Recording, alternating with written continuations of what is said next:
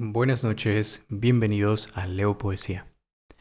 Este es el episodio número 15 y en esta ocasión voy a leer un poema del libro Flores al borde de los abismos de la editorial Sol Negro. Este libro fue publicado en 2022 y también es un libro bilingüe.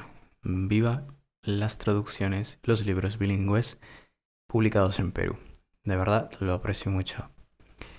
En esta ocasión, los traductores, bueno, son dos, eh, y son Catherine Medina Rondón y Miguel Urbizagaste. Le mando un saludo muy afectuoso a Miguel. Hace tiempo no nos vemos, pero lo conocí y es una muy buena persona y espero que siga traduciendo más y pronto se vengan nuevas publicaciones.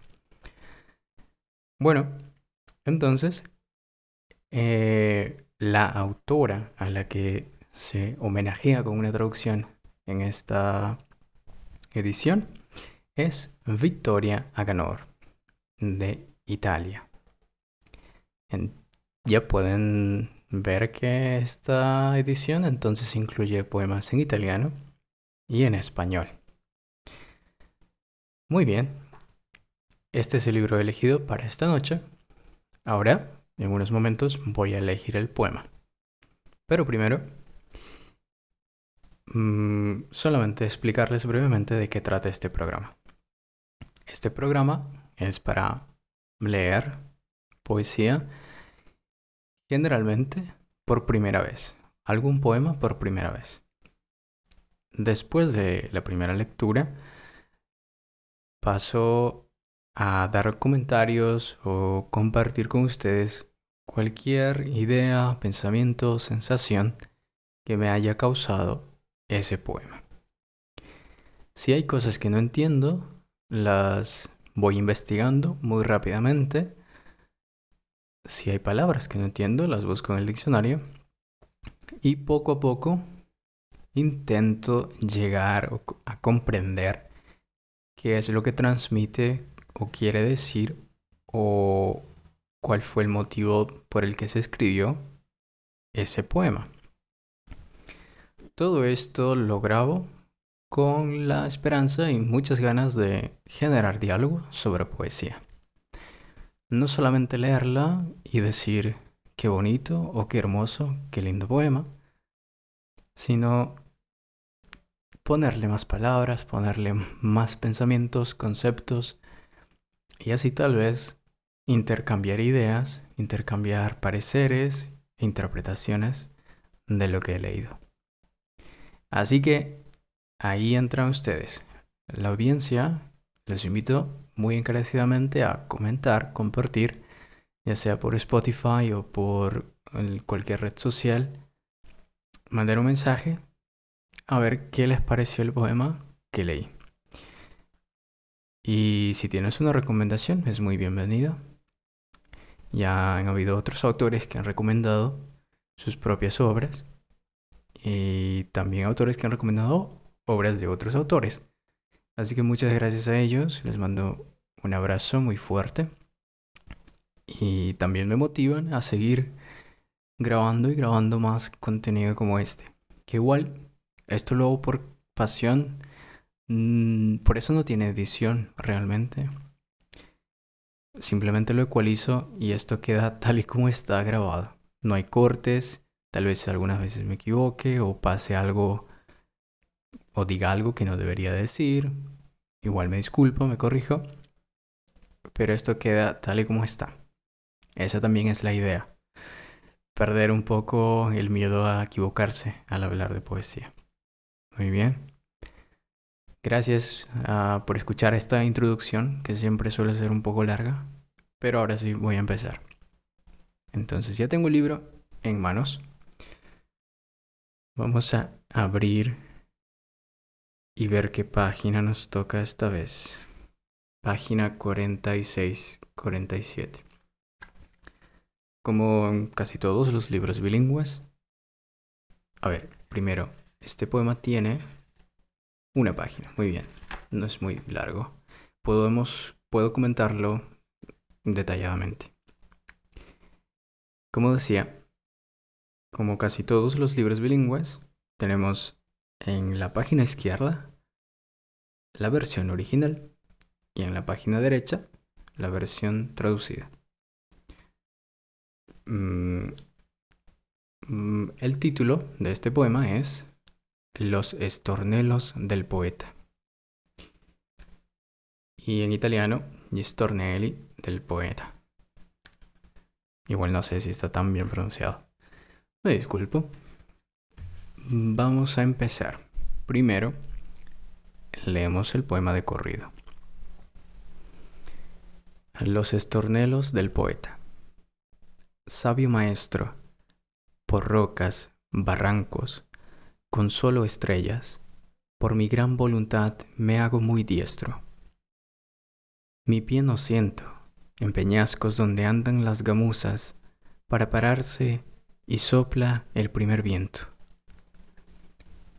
Dice al dañado de coger con mano trémula y fina de las flores el capullo cerrado. En razón no entras, que en los abismos y no en los caminos fáciles del valle la flor encuentras, ni la secreta paz del caserío ni el ocio ingrato, el riesgo, el torbellino ama el poeta. Y sin pulir la senda de piedras y arbustos, tiene miembros fuertes y a una sombra seguir por abrazar un sueño, un rastro, un sonido que atrae, la burla y la ira sabe rechazar, piras y ardores, las ambiciosas uñas del dragón y hasta su ética, oh tremendos tutores. Hmm, bueno, hay conceptos que no logro entender todavía, lo cual me causa mucha curiosidad para ir a verlos poco a poco. Ahí termina el poema, una sola página. Y la división es muy particular, la división de los versos. A ver, creo que tiene una métrica establecida. Voy a leer rápidamente el original. Porque estaba tropezando cuando leía un poco la traducción. Pero vamos a ver, vamos a ver. Tal vez no lo leí bien. Saggio maestro. Per rocce e forre. Al sole e sotto gli astri. Son 5, 14. Io col volere le mie forze a destro. A ver, sabio maestro 5. Por rocas, barrancos con sol o estrellas 11 por mi gran voluntad me hago muy diestro. 11, sí. Hay una métrica, entonces. Mm, en la traducción es 5, 11, 11. 5 sílabas poéticas, 11, 11 sílabas poéticas. Y luego la rima. Mm, ¿Tiene rima? Mm, en realidad, sí. Es la primera. Bueno, primero les explico. A ver, si no lo pueden ver, son en total. A ver, 3, 4, 5, 6, 7, 8 estrofas. Perdón si esto está un desorden y no me estoy explicando bien. Son 8 estrofas. Cada estrofa tiene 3 versos. El primer verso de cada estrofa tiene cinco sílabas. Y el segundo y el tercer verso de, esas estrofas tienen 11 sílabas cada uno. Y por último, el primer verso de cada estrofa rima con el tercer verso de cada estrofa. Muy bien. Y por eso hay veces en que las divisiones, la primera lectura, durante la primera lectura se dificulta em, realmente enlazar las ideas.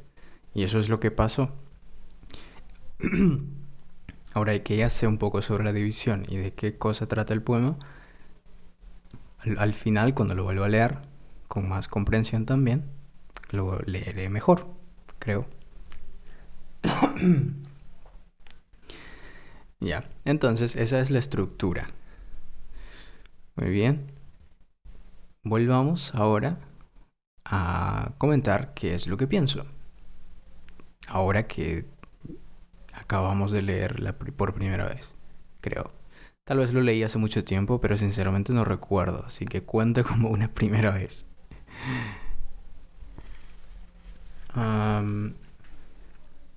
es misterioso. Detalla algunas cosas sobre los artistas o el hábito de un artista y cómo es su mundo o su percepción del mundo. Y esa es la idea general de la cual habla el poema, creo, de momento.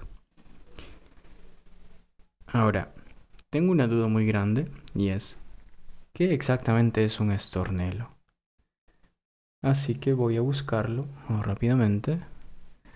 Nos vamos al diccionario.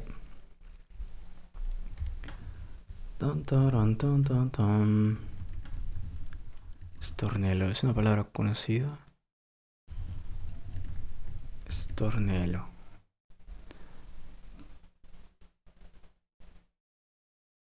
Ah, ok, es una traducción purista. Es del italiano. Stornello. Es un tipo de poesía. Ok. Un tipo de poesía improvisada muy simple, con repetición de sílabas y nombres o motes del lenguaje popular. Ok. Entonces, eh, es un tipo de poesía italiana, por eso se conserva esa sonoridad del nombre en español y se traduce de esa manera, stornello. Es parte de la poesía popular de Italia. A partir del siglo XII. Wow, es muy antiguo. A ver, ahora sí volvamos entonces al poema. 5. Entonces, estos son los estornelos del poeta. Supongo que esa composición de 5, 11, 11, bueno, en italiano es diferente, creo que en italiano es ni, ne, il, pie, de, o, a, vezzo, son 8, ale, rupi, o, ve. Saltan. Le, ca, mo, se. Son 12, no entiendo. ¿Eh? Per sostare assolando al primo rezzo. Son 11. Predicagli. También son 5, 11, 11. Muy bien. Entonces, esa composición tal vez sea parte del estornelo italiano o una de las maneras de escribir un estornelo italiano. Si tú sabes, especialmente italiano, que yo sé algunas cosas, puedo entenderlas, pero no suficientemente para traducir o conocer tanto la cultura o la, literatura italiana. Mm, la original me refiero a las traducciones, sí, pero la, la original original puede que sea un poco diferente. Mm, no, a ver, aquí hay un ejemplo de un estornello. Roma non fa la stupida stasera. Dammi una mano a fagge, dire sì. Scegli tutte le stelle, più brillare, brillarelle che poi. E un friccico di luna tutta per noi. ok. No, esto no es la misma estructura. La que acabo de leer tiene otra estructura métrica. Así que es diferente. A ver, te invito a comentar qué es lo que tú sabes de un estornelo. Tal vez no tenga una composición única, sino que la métrica varíe ya que es parte de la poesía popular. Muy bien. Entonces, el título. Los estornelos del poeta ya nos determinan eh, una imagen de un tipo de poesía que va a usar palabras comunes, palabras o descripciones en general fáciles de entender, pero no necesariamente así. Puede contener también ambigüedades, juegos ah, de palabras o usar dobles sentidos o algún otro tipo de figura literaria. Así que vamos ahora sí, verso por verso. Sabio maestro. Sabio maestro, ok, se es como una canción a un poeta, tal vez a un poeta de la calle, los estornelos del poeta. O es el mismo poeta de la calle que está recitando este poema para alguien más, a su maestro, por rocas, barrancos, con solo estrellas. Por rocas, barrancos, con solo estrellas. Entonces ya vemos mm, adversidades, obstáculos o peligros. Los dos primeros, rocas y barrancos, con sol o estrellas tal vez con una luz que guía, tanto si es de día el sol o si es de noche las estrellas, puede ser. Por mi gran voluntad me hago muy diestro. Entonces es un aviso, está avisándole al sabio maestro que no importa, no importan los obstáculos ni los peligros, ni si alguien... Ah, perdón. No importan los obstáculos ni los peligros, aún así, tengo una guía durante el día, durante la noche o en todo tiempo. Debido a mi gran voluntad, me hago muy diestro. Me hago muy diestro. Diestro en que en eh, hacer estornelos tal vez en componer este tipo de poesía. Mm, siguiente verso. Mi siguiente estrofa, perdón. Mi pie no siento. En peñascos donde andan las gamuzas para pararse y sopla el primer viento. Mi pie no siento. En peñascos donde andan las gamuzas. ¿Qué es una gamuza? Perdón por los gritos de la calle si es que llegan a escucharlos. Están jugando unos niños. A ver, gamuza. También viene del latín. Antílope. en serio. Antílope del tamaño de una cabra grande, con astas lisas y rectas, terminadas a manera de anzuelo, y capa oscura que vive en los Alpes y los Pirineos. Entonces sí es esto, una gamuza. Es un tipo de antílope. Muy bien, entonces hay un animal propio de estos lugares que anda, al parecer, por los peñascos para pararse y admirar el paisaje, comer o estar merodeando por ese lugar. Tal vez sea su hábitat. Entonces, mi pie no siento en estos lugares, en estos peñascos. Y sopla el primer viento. Se vienen más vientos entonces. Y es, recuerda que estoy, el yo lírico está en peñascos. Está, también sería algo que, representa tal vez un tiempo de duda, o de peligro de, de miedo o simplemente de perdición. Continuando con la siguiente estrofa. Dice al dañado de coger con mano trémula y fina de las flores el capullo cerrado.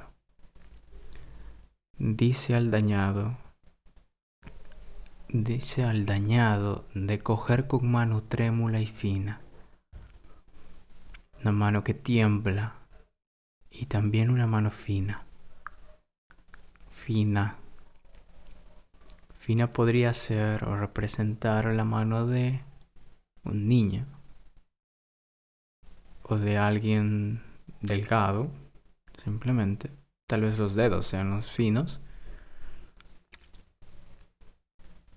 Dice al dañado. Al dañado. Eso, eso me queda un poco extraño. ¿Quién es el dañado? De coger con mano trémula y fina de las flores el capullo cerrado. Ok, aquí hay un cambio. El capullo cerrado de las flores. Tiene un nombre esto.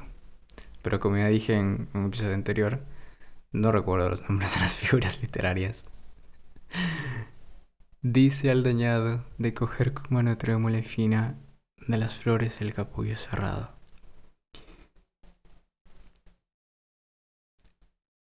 Va, eso lo vamos a dejar para después para ver quién es el dañado.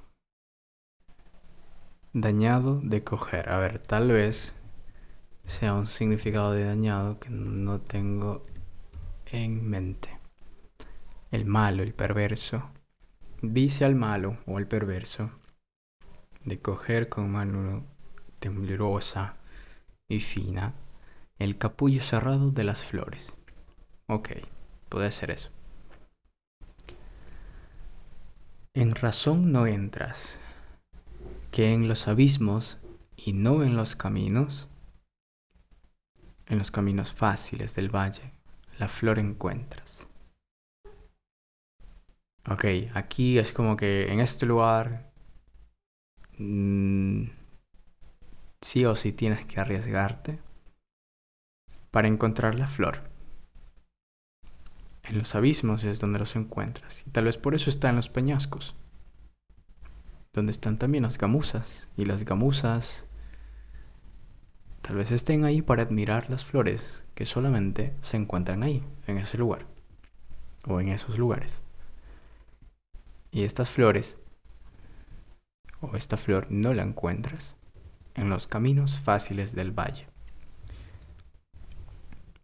Creo que cada región tiene estas flores que solamente encuentras en lugares muy difíciles de acceder. ¿Cierto? En casi todo el mundo hay eso. Incluso ahora que recuerdo hay una flor del suicidio en Sudáfrica o en, en alguna parte de África. Hay una flor que se llama así. Y es porque es muy difícil de, de encontrar y de tomar, porque crece en lugares con lugares con peñascos o en los abismos, justamente, como dice aquí. Y tal vez esté describiendo ese tipo de flor en los Pirineos o en los Alpes. A ver. En razón no entras. Oye, tú no tienes la razón, estás equivocado. Vale. Ni la secreta paz del caserío, ni el ocio ingrato, el riesgo, el torbellino ama el poeta. La secreta paz del caserío. ¿Por qué sería secreta la paz del caserío? Porque aparentan no estar en paz. Uh, ni el ocio ingrato. El ocio ingrato. El no hacer nada. O tal vez sea el otro significado de ocio. El, el la diversión.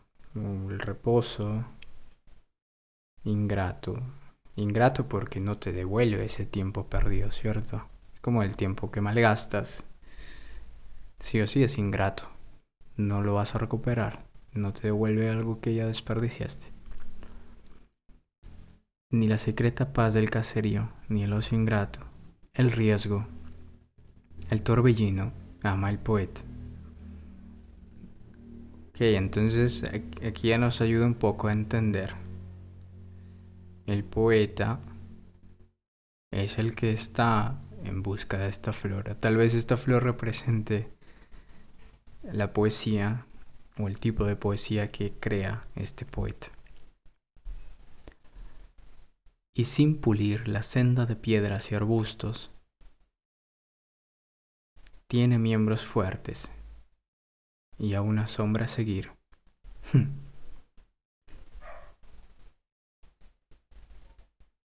Ah, aquí hay, okay, aquí hay una distribución diferente al original. Wow. Sí, este está complicado de traducir. Claro, porque en italiano es otro, otro tipo de cortes en los versos. Y en la traducción he notado que es diferente. Justamente por eso, ok. Vale. Vamos. A ver, en italiano ama, aquí cuando dice el torbellino, ama el poeta, ese ama está en la siguiente estrofa.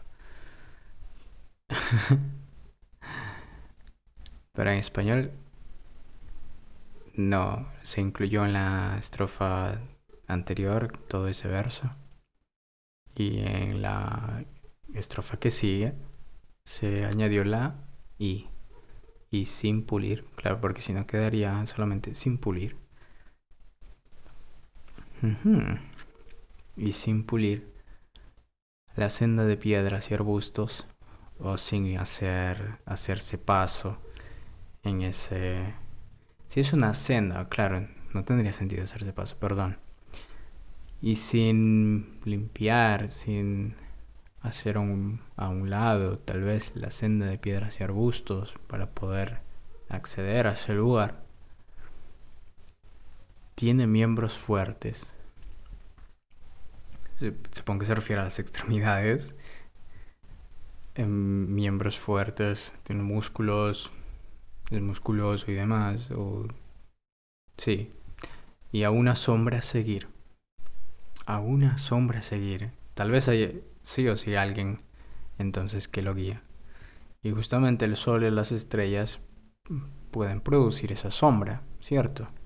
El sol y las estrellas que se menciona antes. Por abrazar un sueño, un rastro, un sonido que atrae, la burla y la ira sabe rechazar. Entonces como ya está seguro de a quién o a qué cosa sigue, qué cosa le está atrayendo ese sonido, ese rastro, ese sueño. Como ya está seguro de todo esto y quiere abrazarlo, quiere agarrarlo, no soltarlo, tenerlo para sí, consigo a su lado, por todo esto puede rechazar la burla y la ira.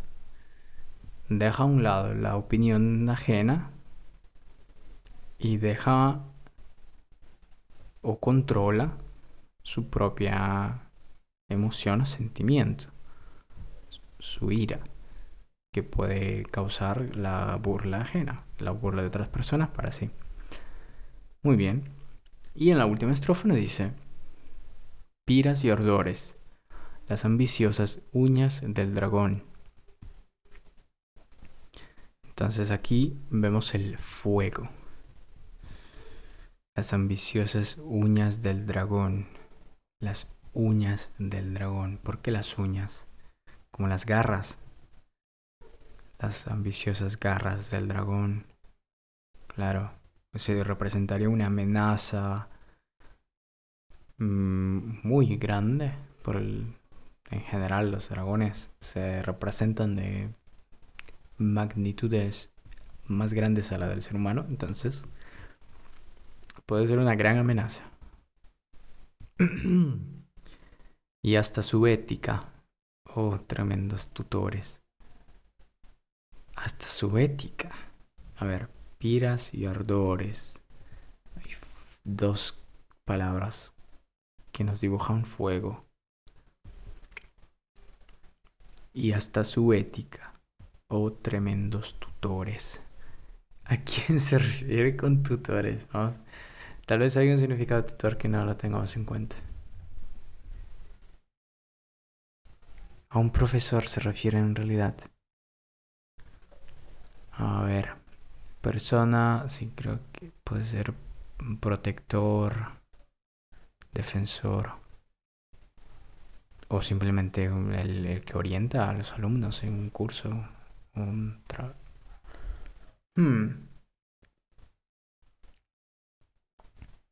Tal vez quiera se refiere a que este tipo de poetas mm, arriesguen todo, incluso su ética, por la creación de estornelos. Que tal vez tenga que saber qué es en realidad o de, qué trata la poesía en estornelo.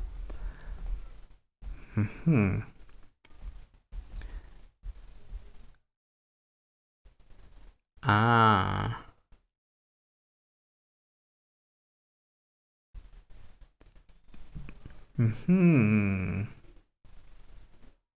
El primer verso de un estornelo generalmente contiene la invocación, invocación a una flor.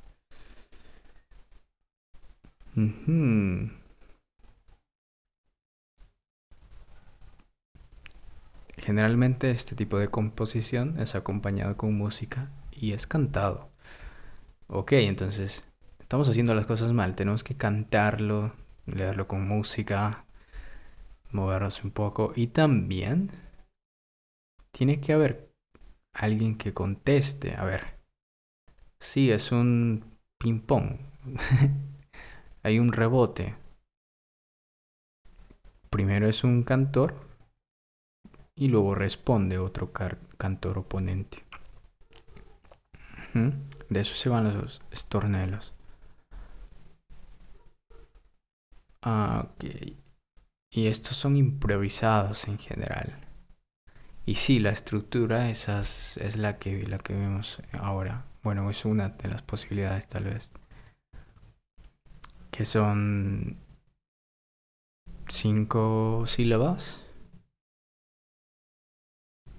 Y luego las once o de acuerdo al, a lo que diga, no sé, no estoy seguro cuántos son las, los versos siguientes, pero si son tres versos cada estrofa. Termina uno su estrofa y continúa el cantor oponente. Y así van en, en una ronda, van improvisando, rebotando, dándose los turnos. Muy bien. Entonces nos falta contexto sobre esto, el estornelo. Lo de los tutores sí me mató. Realmente no sé a qué se refiere. Tal vez sea realmente un profesor. Creo que Victoria fue profesora. Mm, tal vez sí. No lo sé, en realidad. Pero me disculpo por no realmente no saber mucho sobre los estornelos de poesía italiana.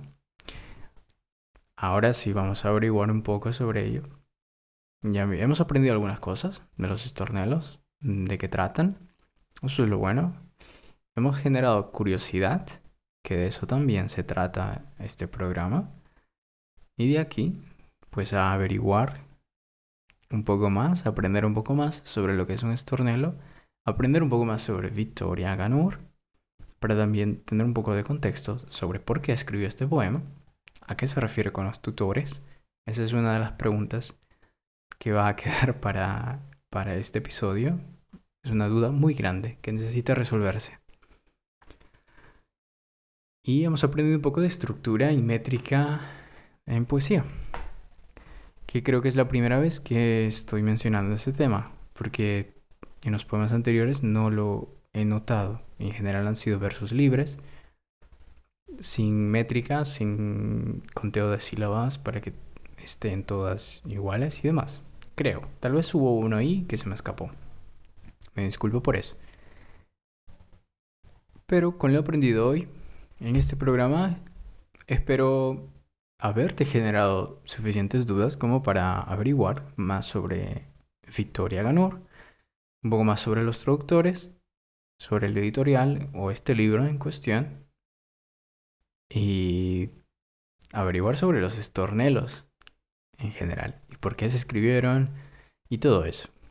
Que seguramente hay más información de la que yo he encontrado en pocos minutos aquí. Muy bien, gracias por haber escuchado este episodio. La pregunta va a ser, ¿qué quiere decir el último verso? ¿A quién se refiere Aganor cuando menciona a los tutores? Esa es la pregunta de este episodio. Espero que la puedan responder. Y al que le responde, pues le agradecemos mucho en algún otro episodio. Le hacemos una mención honorífica. Muy bien. Y eso ha sido todo por el episodio de hoy, grabado el 17 de noviembre de 2023. Te mando un abrazo por estar aquí, acompañándome en este viaje de exploración poética. Y atento, si aún no has dado un rating o no has calificado todavía el programa en Spotify, te invito a hacerlo, ayuda muchísimo. También comparte este y los otros episodios que te gusten o te llamen la atención.